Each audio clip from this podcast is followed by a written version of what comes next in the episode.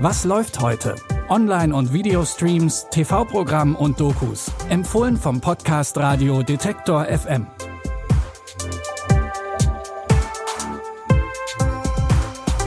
Hallo und willkommen zurück. Es ist Montag, der 20. September. Auch heute sind wir wieder mit drei Fernseh- und Streaming-Tipps für euch da.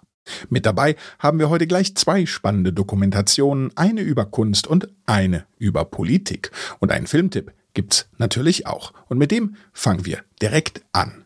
Es geht um den Film Auf dünnem Eis. Als Ira von einem anstrengenden Arbeitstag nach Hause kommt, fährt sie aus Versehen Konrad an. Konrad ist obdachlos und hatte sich auf Iras Parkplatz einen Schlafplatz für die Nacht eingerichtet. Ira bringt ihn natürlich sofort ins Krankenhaus und dachte eigentlich, dass sich die Sache damit erledigt hat. So, Sie hatten einen Autounfall, sagten Sie, ja? Anzeige bei der Polizei ist erstattet? Gegen wen denn? Alles so schnell, ich bin froh, dass da nur der Fuß ist. Gut, dann bräuchte ich jetzt mal Ihre Versichertenkarte, bitte. Hab ich nicht. Wann Ausweis haben Sie dabei? Er ist wohnungslos. Also keine Krankenversicherung. Also mein Mann ist verletzt, der hat Schmerzen, der muss jetzt dringend in einen Arzt machen. schauen Sie mal um, was hier los ist. Sie warten jetzt hier noch ewig. Mehr als eine Notbehandlung machen wir da auch nicht. Fahren Sie mal dahin, die behandeln jeden, auch ohne Papiere, ja? Alles Gute. Ira kann Konrad nicht einfach so sitzen lassen. Also versucht sie, ihn so gut es geht zu unterstützen. Das Sozialdrama auf dünnem Eis zeigt, wie zerbrechlich die bürgerliche Existenz sein kann. Wenn ihr neugierig geworden seid, dann könnt ihr den Film heute um 20.15 Uhr im ZDF sehen oder ihr streamt ihn in der ZDF Mediathek.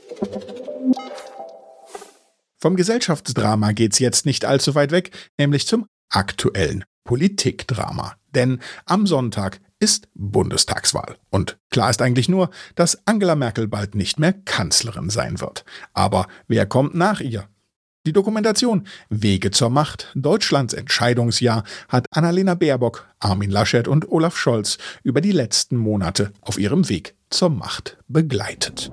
Man merkt, dass die Sache in Bewegung kommt. Jetzt sind wir in der Phase, wo alles auf der Kippe steht. Wir haben noch nie einen Kanzlerin- oder Kanzlerwahlkampf äh, geführt. Deswegen ist das für uns als Grüne ein großer Schritt. Für mich ist Wahlkampf was ganz Tolles. Wahlkampf kommt von Kämpfen. Da geht es auch um die Frage, wem vertrauen die Menschen? Falls ihr euch kurz vor der Wahl noch einmal genauer mit den Kandidaten und der Kandidatin beschäftigen wollt, dann schaut in der ARD Mediathek vorbei. Da könnt ihr Wege zur Macht, Deutschlands Entscheidungsjahr jetzt streamen. Und damit sind wir auch schon bei unserem letzten Tipp für heute angekommen. Dafür geht es ins Moskau des frühen 20. Jahrhunderts. Die Dokumentation Die Brüder Marossow, Kunstmäzene und Sammler, erzählt die Geschichte eben dieser Brüder und deren außergewöhnlichen Kunstsammlungen. Die Kollektion wurde später von Lenin verstaatlicht und ist mittlerweile in verschiedenen Museen zu sehen. Dazu gehören unter anderem Werke von Monet, Renoir, Van Gogh, Matisse oder auch Picasso. Zu Beginn des 20. Jahrhunderts wehte ein schöpferischer Wind durch Russland, der Malerei, Musik und Theater in ein silbernes Zeitalter erhob. Und Moskau, die Stadt der tausend Kuppeln, war eines der Zentren dieses außerordentlich fruchtbaren Schaffens. Reiche Kaufleute und Industrielle betätigten sich als Mäzene. Dank ihnen gelangte die russische Metropole in den Besitz eindrucksvoller Kunstsammlungen. Zu jenen Sammlern gehörten auch die Brüder Michail und Iwan Morosow, die zu einer neuen Denkweise beitrugen und den Blick auf diese entstehende Kunst prägten. Wenn ihr kunstbegeistert seid, dann ist die Brüder Marossow, Kunstmäzene und Sammler, bestimmt was für euch. Ihr könnt die Doku jetzt in der Arte Mediathek anschauen. Das war's mit unseren heutigen Streaming-Tipps. Zu guter Letzt haben wir aber auch noch einen Podcast-Tipp für euch. In unserem Technik-Podcast Fortschritt dreht sich gerade alles um Smartphones.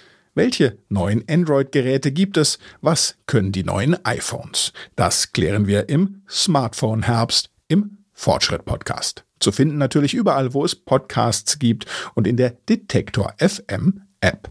Hört doch gern mal rein.